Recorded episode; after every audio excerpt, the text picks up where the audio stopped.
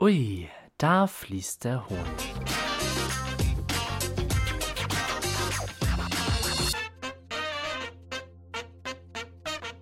Moin und herzlich willkommen zu Immenkist, der sumsige Podcast von der Oster.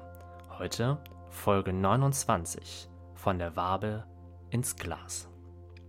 Moin, ich bin Johannes und ich bin Imker und du bzw. einer von euch hat vor langer, langer Zeit schon gefragt, ob ich mal was über meine Schleudertechnik berichten könnte. Ja, und jetzt im Herbst ist irgendwie mal Zeit dafür. Also reden wir mal darüber. Gerade weil ich jetzt auch noch so an so ein paar neue Anschaffungen denke. Und da beziehe ich euch einfach mal mit ein. Ein wichtiger Hinweis vorab für alle Leute, die mich gerade nur hören und nicht sehen. Ähm, wer sich jetzt fragt, hä, wie sehen? Ja, es gibt hier verschiedene Möglichkeiten, Podcast zu hören. Wir sind auf YouTube, iTunes, Spotify, Soundcloud und Instagram und iTunes. Habe ich irgendwas vergessen oder doppelt? Ich weiß es gar nicht. Also wir sind auf vielen verschiedenen Kanälen und man kann uns sowohl hören als auch sehen, wobei man beim Sehen auch nur das Titelbild sieht. Aber alle, die mich sehen, sehen jetzt gerade hier irgendwo eingeblendet unbezahlte Werbung. Und ähm, für dich gilt das jetzt auch. Ich nenne hier, damit für dich die Suche vielleicht etwas vereinfacht ist, denn ich habe auch lange gesucht bei all diesen Sachen, nenne ich hier vielleicht ein oder zwei Firmen, ein oder zwei Marken. Das bedeutet nicht, dass ich von denen gesponsert werde. Die haben mich auch nicht bezahlt dafür, dass ich hier was sage über sie. Ähm, ich habe mit meinem eigenen Geld diese Geräte gekauft. Und ja, bin überzeugt oder halt nicht überzeugt. Das wirst du jetzt gleich erfahren. Kauf von Anfang an Qualität, kein Provisorium. Andernfalls kaufst du dich dumm und dämlich. Frag nicht, woher ich diesen schlauen Satz habe. Ganz bestimmt aus eigener Erfahrung. Also ich habe schon viel gekauft und vor allem viel Mist, der dann irgendwo in der Ecke rumsteht und man überlegt sich dann, ach, ah, Imkern ist ja schon teuer. Ah, ich kaufe mal lieber das günstige. Lasst es. Tut euch den Gefallen und kauft nicht alles doppelt und dreifach, nur weil ihr irgendwann mal meint, ach, ich kann erstmal improvisieren. Dann wartet lieber noch ein bisschen, bis ihr euch irgendwas anschafft. Gilt ähm, zum Beispiel oder insbesondere bei der Schleudertechnik. Erstens sind es relativ hohe Anschaffungskosten.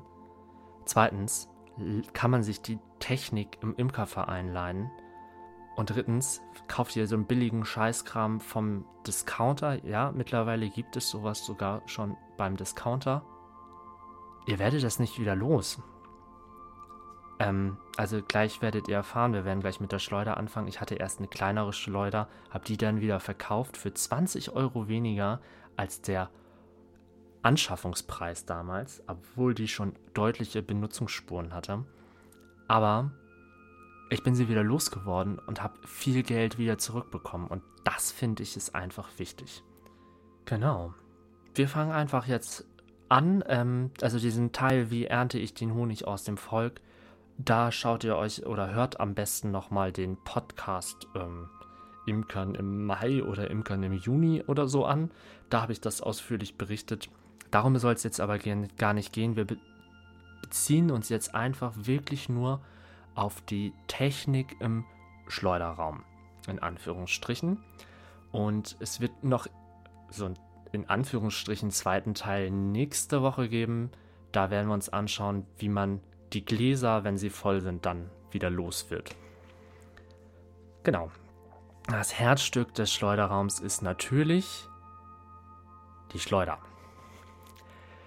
Angefangen bin ich mit einer Vierwabenschleuder, die ähm, theoretisch vom, vom Platz her ähm, acht Dadant-Honigraumrähmchen hätte aufnehmen können. Habe ich aber so nie genutzt. Also ich habe immer nur ein Riemchen reingemacht und ich habe sie bis zehn Völker genutzt. Da musste man per Hand kurbeln ähm, Und ich war auch wirklich voll zufrieden mit der Schleuder, also vom, von dem, wie sie lief. Also ich war wirklich voll und ganz zufrieden. Bloß irgendwann, wenn du da, da von zehn Völkern äh, drei oder vier Honigräume pro Jahr schleudern sollst, äh, du bekommst einen kräftigen Oberarm. Und wenn es dann noch mehr werden, hast du einfach keinen Bock mehr. Genau, die Firma, äh, die, also die, die Schleuder war von der Firma EWG. Und ein, eine einzige Sache hat mich da gestört und das war der Auslaufhahn. Ich konnte, ich habe jetzt nicht, noch nicht alle Hersteller natürlich abgesucht, aber ich konnte jetzt auch keine bessere Alternative finden. Hinweis auch jetzt gleich für größere Schleuder, achtet darauf, dass der, der Auslauffaden unten eben ist. Dass da nicht noch ein Absatz ist, sonst bleibt immer so ein, so ein Rest Honig äh, in der Schleuder stehen. Und das ist total doof. Man muss dann immer kopfüber in der Schleuder hängen und mit einem Teigschaber diesen Honig dann da irgendwie rauskratzen. Und es ist ultra anstrengend und klebrig und man hat dann auch irgendwie keinen Bock da drauf.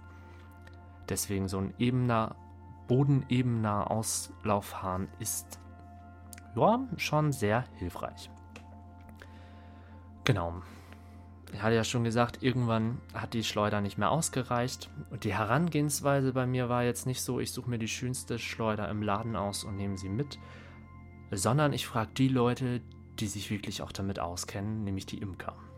Und ich bin rumgefahren und habe mir ähm, bei verschiedenen Imkereien Schleudertechnik angeschaut von unbezahlbaren, genialen Schleuderstraßen, bei denen ich mir dann gefragt habe, ist das überhaupt noch Imkern oder ist das einfach nur noch Industrie? Bis hin zu ähm, oder über ähm, selbst digitale Selbstwendeschleudern, wo man einfach nur reinhängt und irgendwie passiert alles automatisch, bis hin zu Radialschleudern ähm, mit einem ganz normalen Motor. Und an der bin ich dann auch hängen geblieben, weil ich einfach die Erfahrung gemacht habe, Dinge neigen dazu, kaputt zu gehen in den Momenten, wo sie nicht kaputt gehen dürften, beziehungsweise wo es absolut am schlimmsten ist, dass sie gerade kaputt gehen. Und ja, du am Honigernten bist und da stehen deine 50 Honigräume und auf einmal sagt der Schleudermotor, nö, ist nicht. Ähm, irgendwie will ich nicht mehr. Dann ist es einfacher, ich repariere so einen so Standard-Elektromotor, beziehungsweise vielleicht bekomme ich den auch nochmal eben beim Elektriker um die Ecke oder im, im nächsten Baumarkt, weil, weil das irgendwie so ein, so ein Standardteil ist. Aber so ein hochkompliziertes digitales Teil, ich weiß nicht, ob man das so schnell irgendwo herbekommt. Und das war mir halt auch ganz wichtig bei der Schleuder. Es gab günstigere in der gleichen Qualität, ähm, die ich übers Internet hätte bestellen können. Aber wenn genau dieser Fall eintritt, muss ich erst bis meistens bis Montag warten. Dann kann ich da anrufen, sagen hier, der Motor ist kaputt. Dann sagen sie, jo, schick den Motor ein. Ähm, wir checken den. Dann checken die den Motor und drei Wochen später kommt dann nur eine Überweisung zurück, weil der Motor nicht repariert werden konnte und gerade das Modell auch nicht mehr verfügbar ist. Ja, und das wollte ich halt einfach nicht. Ich wollte mich, der Motor ist kaputt, ins Auto setzen können, dann zum nächsten Imkereibedarfshändler fahren. Die haben diesen Motor, weil sie die Schleuder selbst produzieren, einfach liegen und ich kann den nächsten Mo neuen Motor einfach mitnehmen und wieder anbauen und weitermachen. Das war mir einfach wichtig. Genau. Und halt bodengleiche Auslaufhahn. Dasselbe oder die, dieselbe Ursache war halt, oder die, derselbe Grund mit der Reparierbarkeit, heißt das so? ähm, hat mich dann auch von der Selbstwendeschleuder, obwohl ich das durchaus richtig praktisch finde, ähm, hin zur Radialschleuder bewegt, weil einfach weniger Technik vorhanden ist, die kaputt gehen kann. Also Selbstwendeschleudern gibt es natürlich auch ohne digitale Einstellungsmöglichkeit, sondern einfach mit einem Standardmotor. Aber es sind viele Federn da, es sind viele Gelenke da, es ist viel, was kaputt gehen kann.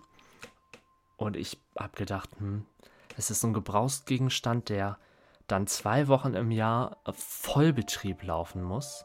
und den Rest des Jahres nur rumsteht und das geht halt einfach nur in der Ernte kaputt. Schaut euch verschiedene Sachen an und überlegt euch, was wollt ihr eigentlich haben, was für Pro- und Kontrasachen gibt es.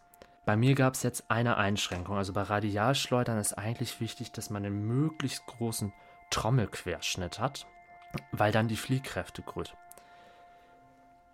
Allerdings sind die Türen hier in dem Haus, wo der Schleuderraum ist, so, dass ich im Haus zwar durch alle Türen auch mit einer breiteren Schleuder komme, aber ich komme nicht ins Haus rein. Ja, also musste ich eine relativ kleine Schleuder nehmen. Die hat, glaube ich, nur 69 cm Kesseldurchmesser. Könnt ihr auch euch anschauen. Die ist von der Firma Holtermann und heißt API Nord. Und man kann je nach Wabengröße entweder 12 oder 20 Waben radial anordnen. Falls man das dann mal nicht rausbekommt, gibt es aber auch Möglichkeiten im Tangentialbetrieb, also wie in einer ganz normalen Vierwabenschleuder, die Riemchen einzuhängen. Und das fand ich halt ultra praktisch, weil ich da doch eine gewisse Variabilität habe. Nicht ganz so variabel sollte, egal welche Schleuder man hat, der Stand sein.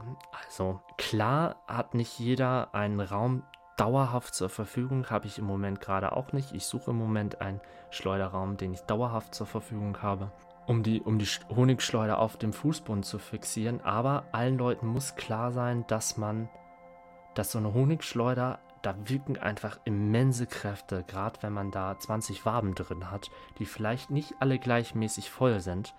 Das Teil fängt ordentlich an zu schaukeln. Deswegen wenn man das auf Fliesen oder Laminat oder so macht, empfiehlt sich unten Gummifüße anzubauen. Also die, bei allen Schleudern ist eigentlich unten ein, ein Loch im, im Bein, um sie fest auf dem Boden zu verschrauben. Das wäre wirklich die optische Lösung. Man kann aber auch Gummifüße anbauen und dann ist jedenfalls der Fußboden, wenn man das nicht fest fixieren kann, geschützt. Soweit zur Schleuder. Ich glaube, da habe ich jetzt alles gesagt, was ich mir hier aufgeschrieben habe. Das war auch, glaube ich, schon ganz schön viel. Ihr merkt, das ist auch einfach das wichtigste Gerät in, beim Schleudern meiner Honigernte. Eigentlich genauso wichtig, aber halt einfach nicht so teuer und ähm, auch einfacher machbar ist das Entdeckelungsgeschirr.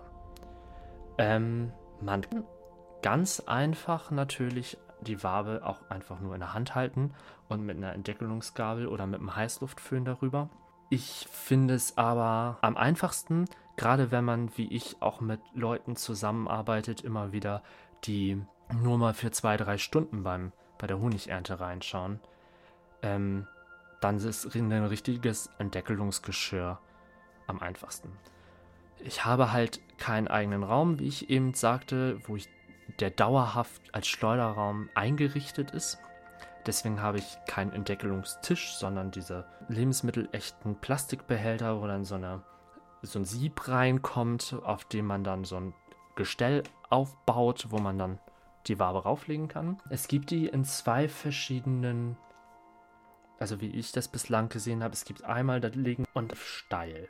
Da muss man mal gucken, das ist abhängig natürlich davon, erstens wie groß du bist Zweitens, wie hoch der Tisch ist, an dem du arbeitest, weil das muss man bedenken, dieses, dieser ganze Kasten kommt ja auch noch auf den Tisch. Und wir haben festgestellt, dass das steilere einfacher ist, wenn es alles relativ hoch ist, wenn es alles weiter unten ist, dann ist das wäre das flachere angebrachter, aber bei uns ist es alles relativ hoch, da ist das steile ganz angebracht. Was ich als, also wir verwenden nur Entdeckelungsgabeln, äh, relativ breite, gebogene. Keine gerade Variante, sondern so eine gebogene Variante. Denn wir wollen das Entdeckelungswachs haben und ich finde, die, der Heißluftföhn macht einfach noch mehr Schweinkram, als die Honigernte eh schon macht. Das spritzt überall hin und wenn man diesen Raum noch häufiger verwenden möchte und Entdeckelungswachs haben möchte, dann sollte man äh, lieber eine Gabel nehmen und ein bisschen mehr Zeit in, in Kauf nehmen.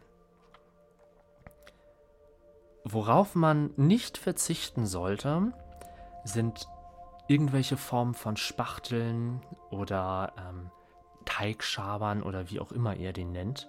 Irgendwas, um Schleudern nachher auszukratzen, um ähm, das Entdeckelungsgeschirr sauber zu kratzen, um Honigeimer irgendwann auszukratzen. Ich habe welche aus Gummi ausprobiert und in manchen Situationen, in, in so Ecken und Kanten, wo man nicht so gut reinkommt, finde ich die auch ganz praktisch, weil die sich durch, ihre, durch das Gummi gut anpassen. Für große, glatte Wände mache ich die überhaupt nicht. Da haben sie einfach nicht genug, nicht genug Anpresskraft dann. Ich habe die als Werbegeschenk mal irgendwann bekommen und dachte, hm, das ist das für ein Pfannenwender. Das sind so, es sieht aus wie ein kleiner Pfannenwender aus Holz, plus dass dieses vorne zum Wenden des Spiegeleis einfach viel zu klein ist. Genau, und die nutzen wir jetzt aktiv, um, also davon habe ich jetzt mittlerweile 15 Stück oder so und die eignen sich perfekt, um eine Schleuder oder einen Eimer auszukratzen. Lassen sich gut reinigen. Es ist ein Naturprodukt. Im Zweifel, wenn es halt nichts mehr ist, kann man das einfach verbrennen. Ja, also das ist wirklich, was ich empfehlen kann. Es gibt verschiedene Möglichkeiten, wenn der Honig aus der Schleuder kommt, wie man dann weiter verfährt. Die eine Seite oder die eine Variante wäre sieben, die andere Seite oder andere Variante wäre filtern. Ich produziere ja ein regionales Produkt. Ein regionaler Honig zeichnet sich ja dadurch aus, dass Pollen darin vorhanden ist, der speziell für eine Region ist. Wenn ich jetzt einen Filter nehme und alles rausfiltere, ist der Pollen nicht mehr vorhanden. Aus dem Grund habe ich mich gegen das Filtern entschieden, im Wissen, dass eventuell kleinere Verunreinigungen in den Honig und später auch in das Glas kommen könnten. Das ist nicht unbedingt der Fall, aber es kann passieren. Aber es stört mich nicht. Also ich, ich, nehme diese, dieses Problem gerne in Kauf, weise meine Kunden darauf hin, aber ich finde halt sieben besser als filtern. Zudem muss ich sagen, dass diese Konstruktion, um diese Spitzsiebe-Filterteile irgendwo einzuhängen, auch sehr instabil aussehen. Ich bin mir nicht sicher, wie das halten soll, aber manche Leute haben da ja scheinbar gute Erfahrungen mit. Ich verwende stattdessen im Moment ähm, einen Doppelsieb. Ich habe immer zwei Doppelsiebe im Wechsel. Wenn eins irgendwie verstopfen sollte, kann ich das schnell mal beiseite nehmen, das andere reinmachen, das erste wieder reinigen. Und ich siebe direkt beim Auslauf aus der Schleuder. Also ich lasse das nicht erst alles in einem Eimer laufen und dann an einer anderen Stelle sieben, sondern ich siebe wirklich direkt vor Ort. Ja, genau, Honigeimer. Ich verwende 25 Kilo Plastik-Honigeimer. Edelstahl wäre natürlich aus vielerlei Hinsicht wesentlich besser, allerdings auch wesentlich teurer und ja, irgendwo muss man halt auch dann Abstriche machen und im Moment ist das beim Honigeimer. Wichtig zu beachten, die Honigeimer haben so ein meistens an der Außenkante, dass man das auch gar nicht so gut sieht, eine Einfüllhöhe. Wer jetzt denkt, hä, ich kann den Eimer doch einfach voll machen. Du musst dir darüber im Klaren sein, dass du eventuell mit größter Wahrscheinlichkeit in diesem Eimer deinen Honig auch rühren willst. Es sei denn, du hast eine spezielle Rühranlage. Und wenn man den Honig rührt, dann kommt Bewegung in den Honig und wenn man die Füllhöhe überschreitet, kann es sein, dass der Honig den Eimer verlässt. Und das ist eventuell schon passiert und ich weiß, dass das blöd ist, wenn man ständig den Eimer von draußen reinigen, entkleben muss. Ja, also achtet auf diese Einfüllhöhe.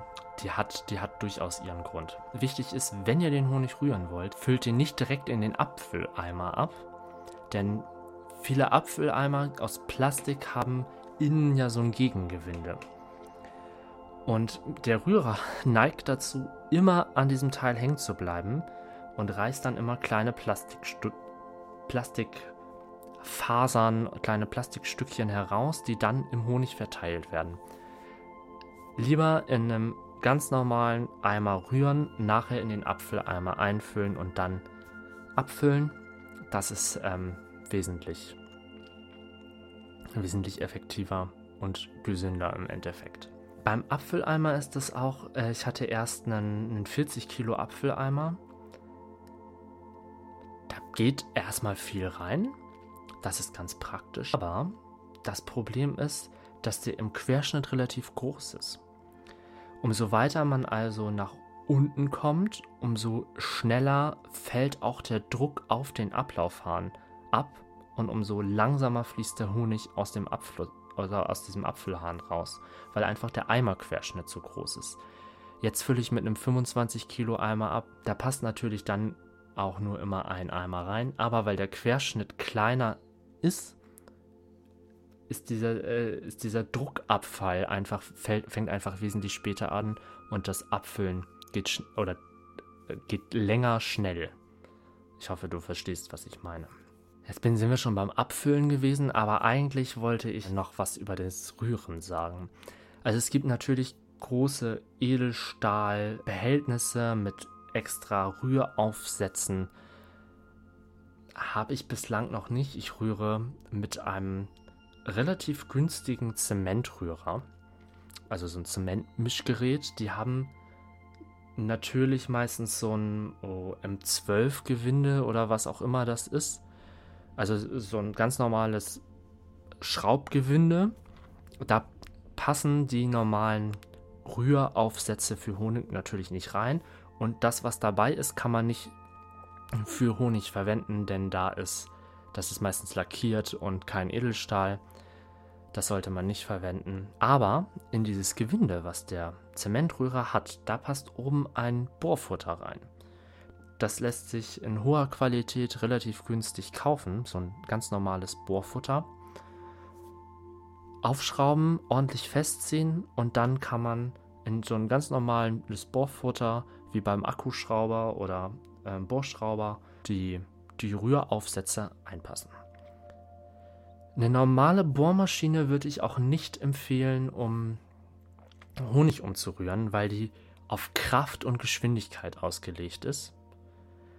Und wenn, gerade wenn der Honig hart wird, geht das unheimlich auf die Handgelenke. So ein Zementrührer, der hat, ist auf richtig viel Kraft ausgelegt, aber nicht auf hohe Geschwindigkeit.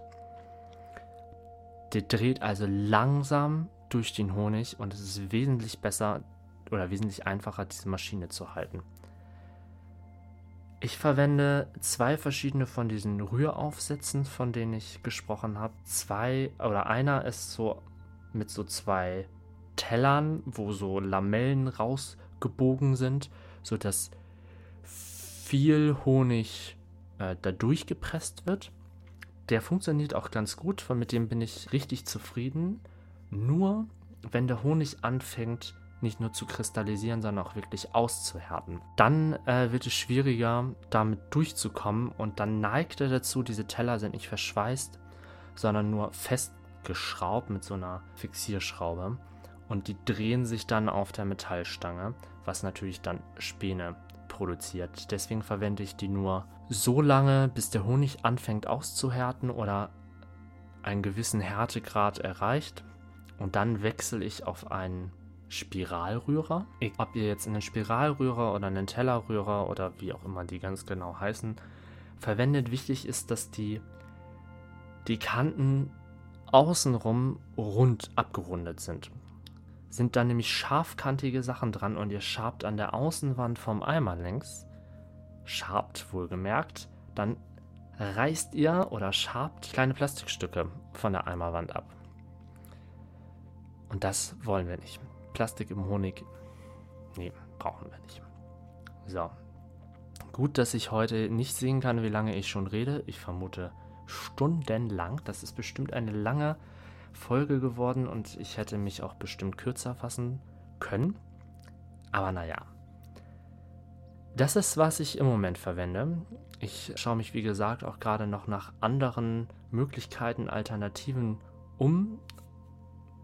Vielleicht halte ich euch auch darüber, oder ganz gewiss halte ich euch darüber auch auf einem Laufenden. Aber ich glaube, der Rahmen des Podcasts ist jetzt hier gerade erreicht und ich will ihn ja auch nicht sprengen. Genau, deswegen beenden wir jetzt diese Folge. Wie gesagt, Ich wurde nicht bezahlt, um für die Firma Holtermann und deren Schleuder Werbung zu machen.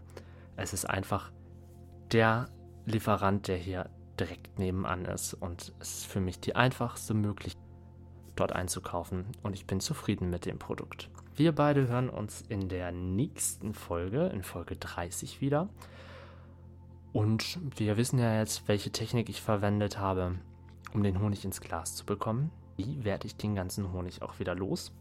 Das erzähle ich dir in der nächsten Folge. Bis dahin, mach's gut und lass dich nicht stechen.